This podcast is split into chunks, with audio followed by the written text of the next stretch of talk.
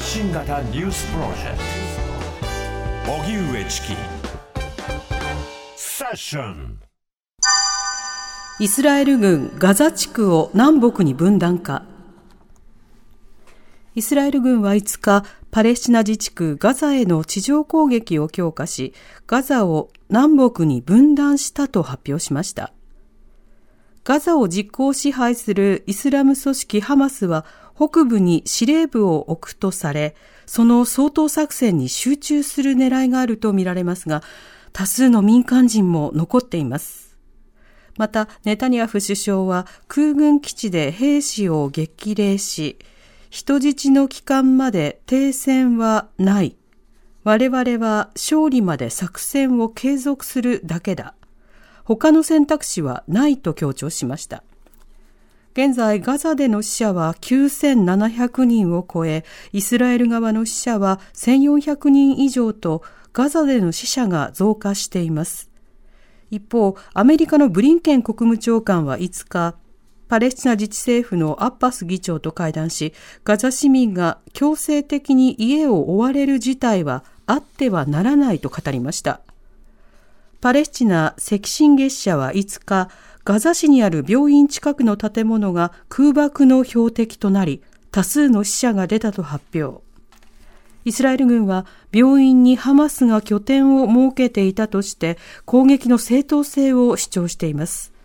ガザ保健当局の5日の発表によりますと、過去数時間で243人が死亡したということです。それでは戦闘が激化するパレスチナの情勢について、放送大学名誉教授で国際政治学者の高橋和夫さんにお話を伺います。高橋さんこんばんは。月さん、南部さん、こんばんは。こんばんは。よろしくお願いします。お願いいたします。さて、あの、今、ガザでの戦闘、どういった局面にあると見てますか？はい、あのすでにあのニュースで読まれたように、イスラエル軍が、まあ、ガザに侵攻して海岸に達したということで、ガザが南北に分断されたというのが一つの状況、はい、そして北部にある最大都市の、まあ、ガザシティですね、ガザ市をイスラエル軍がほぼ完全に包囲して、今、そのガザ市に、まあ、イスラエル軍が突入して、まあ、市街戦というか、あのハマス側と激しいあの戦闘を続けていて、イスラエル側にもそれなりの犠牲が出ているようなんですけど、一番まあ心配されるのは40万人の、えー、一般市民が残っているとされてまして、この人たちの、まあ、安全ですね。うんあのとりわけ病院や民間施設への攻撃も報じられています。あの今回のその攻撃、イスラエルの攻撃については、どういった国際的な意見があるんでしょうか？あの圧倒的なあの国際的世論というのはあの、これはジェノサイドじゃないかと、一方的な攻撃じゃないかと、戦争という言葉にこうがこう表現するこうなんなんていうか、バランスの取れた戦いということではないというので、あのほとんどの国が、まあ、あの即時停戦を呼びかけていると。でアメリカまあ、イギリスなどでもあの多くの民衆がデモをして即時停戦を呼びかけて政府と政府に政策の変更を訴えているというこういう状況だと思いますうんあの病院やそれから救急車などが爆撃されるという画像、映像などをご覧になった方も多いと思いますが、こうしたあの医療機関に対するその攻撃というのは、あの今回のあの侵攻が初めてというわけではどうもないようですが、このあたりはいかがでしょうか？えこれまでも例があったんですけれど、今回は特にひどいと。いうのが印象です。で、あのイスラエル側は、まあ、あの病院の地下にハマスの施設があるからだと、あるいは救急車でハマスの戦闘員が移動していたからだというあの主張をしています。で、まあ、あの病院の付近にトンネルの入り口らしくがあるのを映像をイスラエル側は公開していますけれど、それが本当にトンネルなのかどうかというのは、まあ、我々にはまあ確認できないというですかね。なるほど。また、あの、イスラエル関係者の発言などでは、あの、誰がそのテロリストで、誰がハマスなのか、あの、その定義を問われたとしても、まあ、あの、これから調べるけれども、テロリストを攻撃したことは間違いないというふうに答えるような場面も目立ちました。この点はいかがでしょうか？えー、あのー、それくらいの発言はまだ良い方で、はい、ガザに住んでる人はみんなテロリストだとか、あの動物だとか、あのとってもひどいこう人種差別的な発言が目立って、かつて、まあ、ナチスがユダヤ人を呼んだのにこんな表現があったなというような本当にひどい発言が多いですよね、ですから、抵抗が続くんだったら核兵器を使っちゃえというような発言まで出てきて、はい、本当にあのイスラエル側が本当に民間人と戦闘員を厳密に区別しようとしてるんだろうかという、まあ、疑問はこうした発言からは出てきますよね。うんなるほど今後、さらなるその地上侵攻や空爆の可能性などはどうなんでしょうか？はいあのまあ、すでに地上侵攻は始まっていて、おそらくイスラエル側は、まあ、あのなんていうかガガザ市という人口密集地域を細かく分けて、みじん切りのように細かく分けて、それを一つ一つ潰していくと、それによって、まあ、自らの損害を少なくするという作戦を取ってるんだと思うんですね。ですから、まあ、戦闘はこれこれこれからも続くし、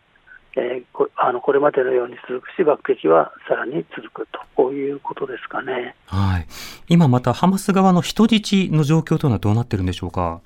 はい、あのもちろんあの詳細は不明なんですけれど、まあ、200イスラエル側の発表で242名程度があの、まあ、あのハマス、あるいは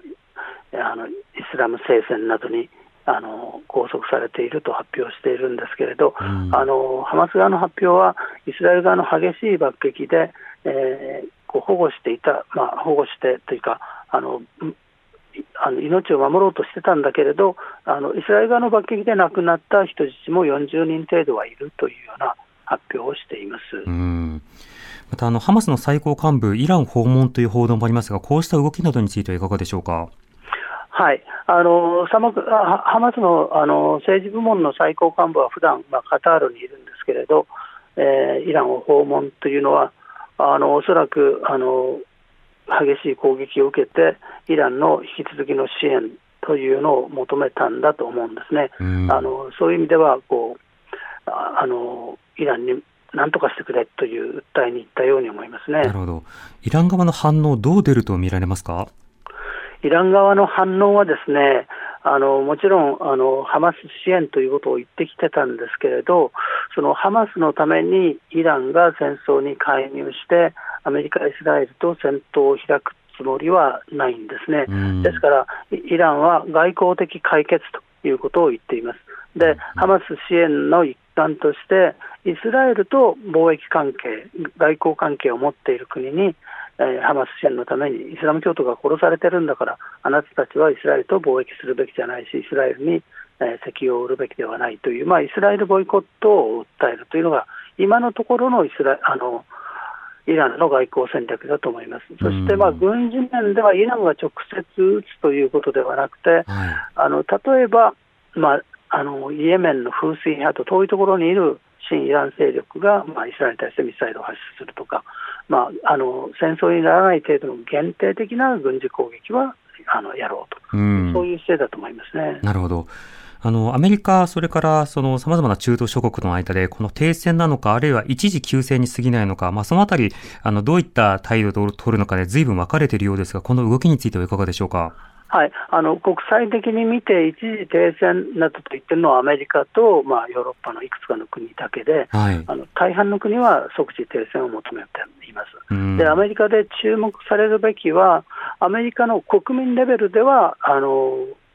即時停戦という声がだんだん高まってまして、はい、バイデン政権の、まあ、イスラエル、まあ、一辺倒という支持の姿勢に対する批判が高まってるんですね。特に、まあ、バイデン政権あの、来年11月の大統領選挙を考えると、あの不安材料になるのが、あの若い世代のあの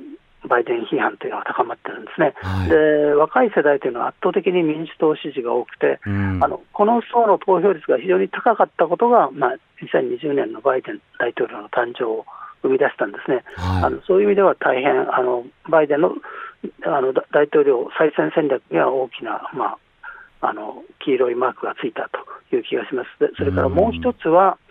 あの大統領選挙で、まあ、ある意味、帰趨を決めるあの中西部のあ swing state という接戦州というか、選挙のたびに民主党に流れたり、共和党に流れたりする州があるんですけれど、はい、あのその州での、まあ、バイデンさんの人気があの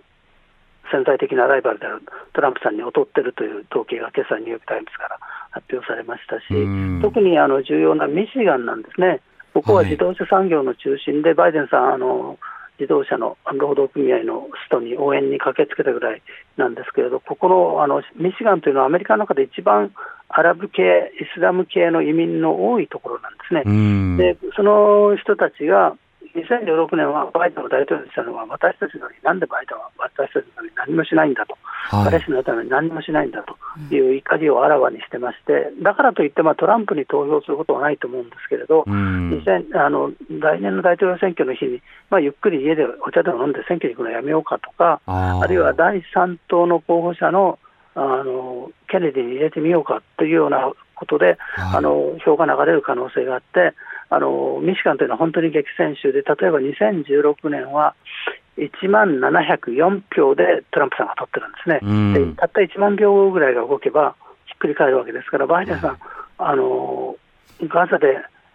ガザの借りがミシガンで帰ってくるという、なんか悪いシナリオを考えた方がいいように私は思ってます。うん。相当幅広く影響も出てくる、まあ、そうした中、即時停戦の呼びかけというものはどう広がるのか見ていきたいと思います。高橋さん、ありがとうございました。失礼しました。ありがとうございました。放送大学名誉教授で国際政治学者の高橋和夫さんにお話を伺いました。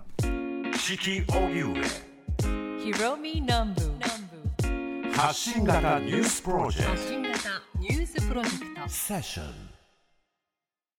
さて、高橋和夫さんが先ほど指摘されていたように、今、あの、このガザで起きていることというものを、戦争というものをやめようではないかという、そうした動きというのがじわじわ広がっています。えー、あの、これは何と呼ばれるべきか、それは、まあ、ジェノサイドあるいは虐殺と呼ばれるべきだというふうに、まあ、指摘して、なので、これは戦争ではない、これはジェノサイドである。まあ、そのことを、それこそユダヤの歴史に紐付けるような格好で、あなたたちは自分がされたことをなぜ他人にするのかというようなことを、まあ、刺激するような、まあ、そうした発信というのは今、起こっているわけですね。えーで、では、あの、何人殺せば気が済むのかというような、そうしたような発信というのをしばしばされます。要は、その、今回は復讐や報復のためであると、そしてハマスに対する、あの、まあ、攻撃なのだというふうに言ってると。だからどこまでハマスかわからないというふうに言ってる人たちが、えー、あの、ハマスの殲滅っていうふうに言ったときに、それはもうガザをなくすということに等しくなるだろうと。あの、これ以上殺していい数なんて0人に決まっているわけですが、しかしながら戦闘というものがエスカレーションして、それを止めることができない状況にあるわけですね。うん、あの、皆さんにお勧めするわけではないんですけれども、